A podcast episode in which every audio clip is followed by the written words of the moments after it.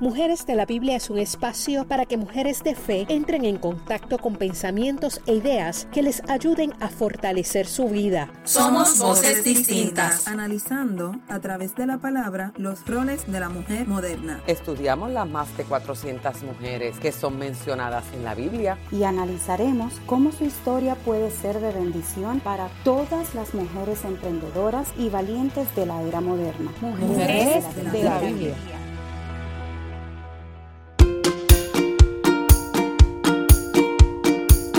Hola, bienvenida seas al podcast de Mujeres de la Biblia, una plataforma que nos enseña y empodera aprendiendo sobre otras mujeres que vivieron diversas situaciones y circunstancias que se encuentran en la Biblia. Me alegra que hayas decidido tomar un espacio para escuchar y reflexionar lo que Dios quiere enseñarnos en este episodio. Mi nombre es Verónica Acevedo soy esposa, madre de un niño de dos años y trabajo en el campo de la tecnología de la información. En este episodio estaremos hablando de Marta, una mujer que teniendo a Jesús en su propia casa puso como prioridad atender otros asuntos. Pero vamos poco a poco. Quiero comenzar preguntándote, ¿qué significa para ti una prioridad? La definición de prioridad es una cosa que se considera más importante que otra. Y esto yo lo vivo diariamente en mi trabajo, en el manejo de la tecnología. Cuando hay varios eventos o problemas que requieren ser atendidos, yo tengo que consultar una tablita de prioridades, la cual podemos establecer el orden de atender cada problema y así solucionarlos, para que exista un manejo eficiente. Esta tablita tiene alrededor de 5 niveles cada uno de ellos tiene una definición del posible problema y tiene un tiempo para responder al problema.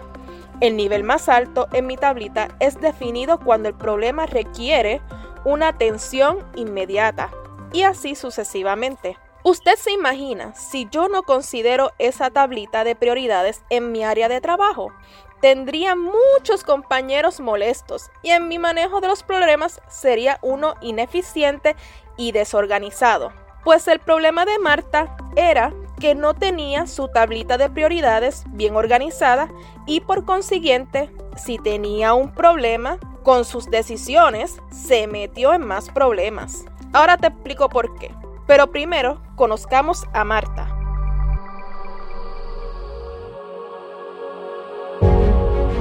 El nombre Marta en arameo significa dama o señora se puede leer de ella en el Nuevo Testamento. Marta fue considerada amiga de Jesús y vivió en Betania junto con sus dos hermanos, María y Lázaro. Sí, ese mismo que estás pensando, a quien Jesús le dijo, Lázaro, sal fuera luego de que éste llevara cuatro días muerto en un sepulcro y éste resucitó. Si no has leído esta historia, lo puedes encontrar en Juan 11. También se dice de Marta que era una mujer rica, diligente, activa y le gustaba servir. Entonces, ¿dónde podemos encontrar en la Biblia la historia de Marta? Pues se habla varias veces en el Nuevo Testamento de Marta, pero quisiera concentrarme en la historia de cuando Jesús visita su casa. La Biblia nos habla de que Jesús iba camino a Jerusalén, pero decidió visitar a sus amigos Lázaro, Marta y María cuando pasaba por un lugar llamado Betania. Esta ciudad está a tres kilómetros de Jerusalén. Cuando Jesús llegó a la casa de Marta, ella decidió servirle a él y sus discípulos. Les preparaba comida, atendía todas las necesidades de los que allí llegaron. Pero se añade que llegaron sin avisar y por encima de esto María, su hermana, no le ayudaba. Marta, ante esta situación, comenzó a sentirse muy irritada. ¿Te imaginas que de momento lleguen 13 personas a tu hogar, posiblemente cansadas, hambrientas y sin haberse dado un baño en días? Hay que hacerles comida y facilitar sus necesidades. No sé tú, pero yo estaría estrésica, como decimos en Puerto Rico cuando tenemos el estrés en su máximo nivel. Sin embargo, su hermana María tiene su completa atención en el Maestro. Le está escuchando y aprendiendo todo lo que Jesús hablaba. Yo me imagino a Marta haciendo ojitos grandes y pitándole a María. ¡Hey, María, María! ayúdame a darle vuelta al arroz para que no se queme en lo que le doy agua a Pedro. Pero Marta, a ver que María ni se da cuenta de que Marta se está ocupando de todo, Marta explota como siguitraque. En Puerto Rico decimos eso cuando se está muy enfadado. Y por consiguiente, Marta acusa a su hermana con Jesús. En Lucas capítulo 10, versículo 40, Marta le dice a Jesús, Maestro, ¿no te parece injusto que mi hermana esté aquí sentada mientras yo hago todo el trabajo? Dile que vengo a ayudarme. Sabes, cuando se culpa a alguien por algo, la persona que está culpando se está autocompadeciendo. Y Marta eso hacía. El autocompadecernos nos hace sentir víctimas dentro de las circunstancias o de los demás haciendo que disminuya la carga y dolor emocional. Pero eso solo funciona a corto plazo. Entonces, estas son algunas razones de por qué deberíamos evitar autocompadecernos. 1. Nos impide resolver y responsabilizarnos de nuestros propios problemas y fracasos. En el caso de Marta, creó un problema y se lo delegó a Jesús para que lo resolviera. ¿Te parece justo? 2. Nos paraliza cuando estamos ante algo que debemos resolver. Sabes, hay situaciones y problemas que debemos enfrentar y solucionarlos. El victimizarnos y culpar a otros no lo resuelve, y aún más cuando el que lo causó fue otra persona. Algo que debemos tener bien claro es que tú y yo somos responsables de nuestra propia vida y esa responsabilidad no se la debemos dar a nadie te exhorto a como Dios dice en Josué capítulo 1 versículo 9, no te he mandado, sé fuerte y valiente, no tengas miedo ni te desanimes, porque el Señor tu Dios está contigo donde quiera que vayas. Ante el problema o la crisis, no te paralices, sigue adelante, porque el Señor tu Dios está contigo. 3 demuestra que no confiamos en nosotros mismos. Y cuatro, nos aleja de la gente y nos centramos en nosotros mismos. En el caso de Marta, acusó a su hermana sin que ella tuviera culpa de ello, así lacerando su relación fraternal. Estoy segura que has escuchado en otros decir, en nadie se puede confiar. Esto siempre me pasa a mí.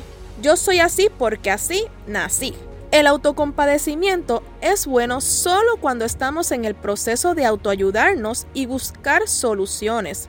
Nos ayuda a no ser tan duros con nosotros mismos y poder afrontar situaciones difíciles de una mejor manera.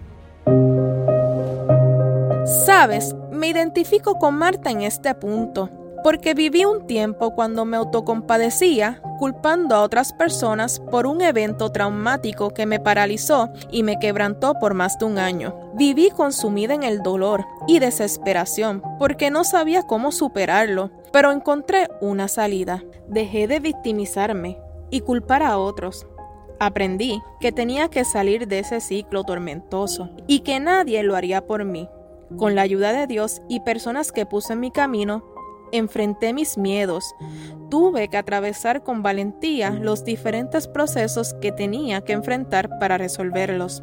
Hoy puedo dar testimonio que el Señor mi Dios estuvo conmigo en mis momentos de soledad y lucha para ayudarme a conseguir la libertad y paz de aquel evento que me oprimía.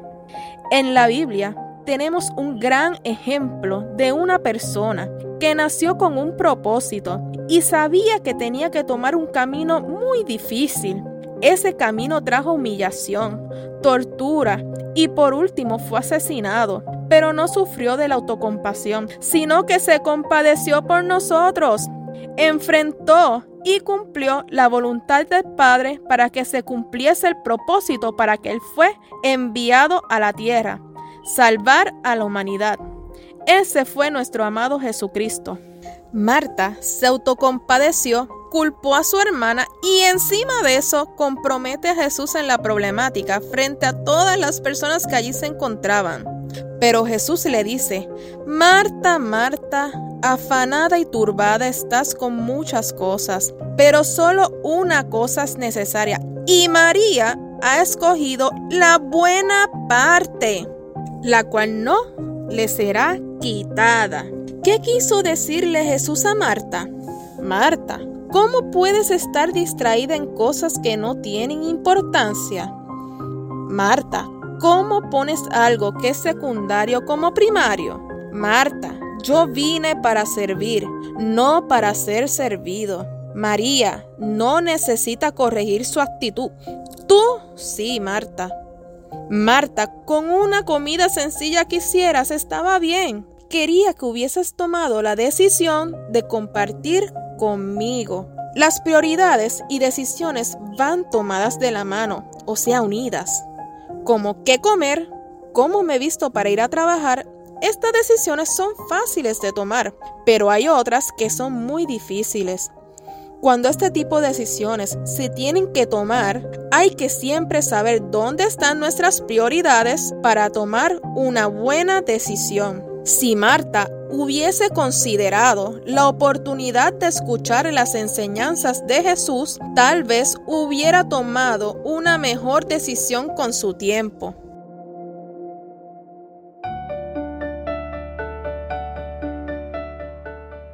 Nosotras las mujeres tenemos la capacidad de cumplir muchos roles.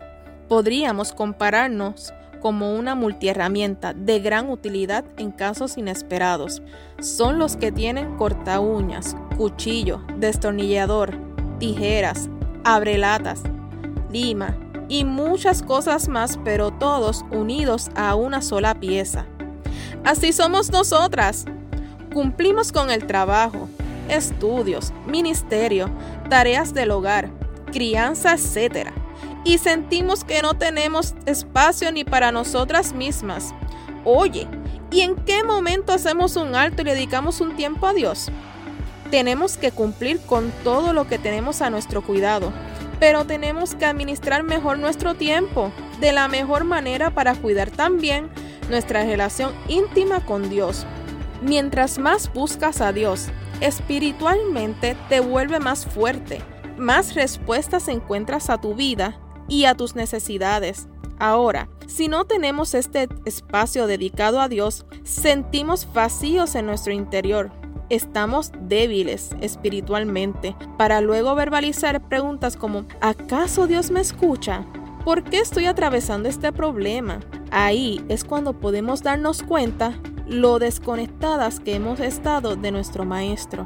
En realidad, nunca vamos a estar enajenadas de un proceso difícil, pero qué grandioso es el que podamos estar preparadas para que cuando llegue podamos estar firmes y listas para la batalla. Ahora, luego de haber escuchado la historia de Marta, quisiera que contestes estas preguntas. ¿Te autocompadeces y no has buscado una solución a un problema que llevas cargando por mucho tiempo? ¿Has culpado a otros por los fracasos de decisiones que tú has tomado? ¿Tienes un tiempo separado para Dios? ¿Acaso si inviertes tiempo en algo que Dios no te ha dado y a pesar que Dios te ha dicho que pongas como prioridad es precisamente lo que llevas postergando? Si es así, ¿qué excusas das a Dios para no hacerlo? A eso que Dios te ha llamado a cumplir es porque Dios tiene un propósito y un tiempo establecido para que se cumpla. Dios quiere moverse a través de ti y te llama porque Dios te conoce muy bien y sabe que por medio de ti puede lograrlo.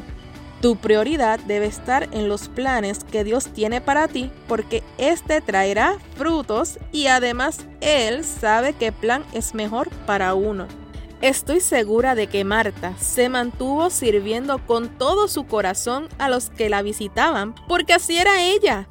Es una de las cualidades positivas de Marta que deberíamos emular, pero también aprendió cuál era la buena parte, que es poner a Dios como prioridad.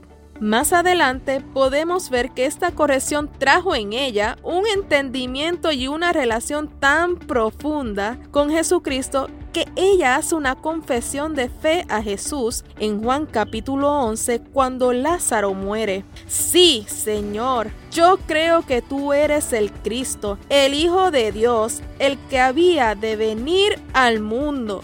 Procura que Dios ocupe el primer lugar en tu vida. Separa tiempo con el Maestro. Este tiempo nos fortalece espiritualmente y nos hace fuertes ante las circunstancias que pueden llegar. Evita el autocompadecimiento, solo con la excepción de autoayudarnos. Y culpar a otros daña relaciones y sobre todo nos hace daño. Y por último, consistentemente utiliza sabiamente tu tiempo con el orden correcto de prioridades para gozar de la buena parte. Interesante la historia de Marta. Así hay otras historias increíbles como estas que te edificarán. Así que te invito a que te suscribas al podcast Mujeres de la Biblia, donde compartimos más historias de mujeres increíbles transmitidas por mujeres de este tiempo. También te exhorto a que le des un like y compartas nuestra página en Facebook e Instagram Mujeres de la Biblia, donde continuamente se comparte contenido como reflexiones, transmisiones en vivo y mensajes que actualmente edifican a miles de mujeres alrededor del mundo. Tal vez nunca lo sepas, pero puedes ayudar a otra persona que puede estar esperando un mensaje de esperanza, dirección y aliento en un momento muy difícil. En tiempos como estos, muy complicados, no dejes que mengue tu fe y ni que tu esperanza en Dios se debilite. Es ahora cuando más necesitamos nutrirnos de la palabra de Dios. Recuerda, si Dios cuida de las aves, cuánto más Dios cuidará de ti. Hasta la próxima.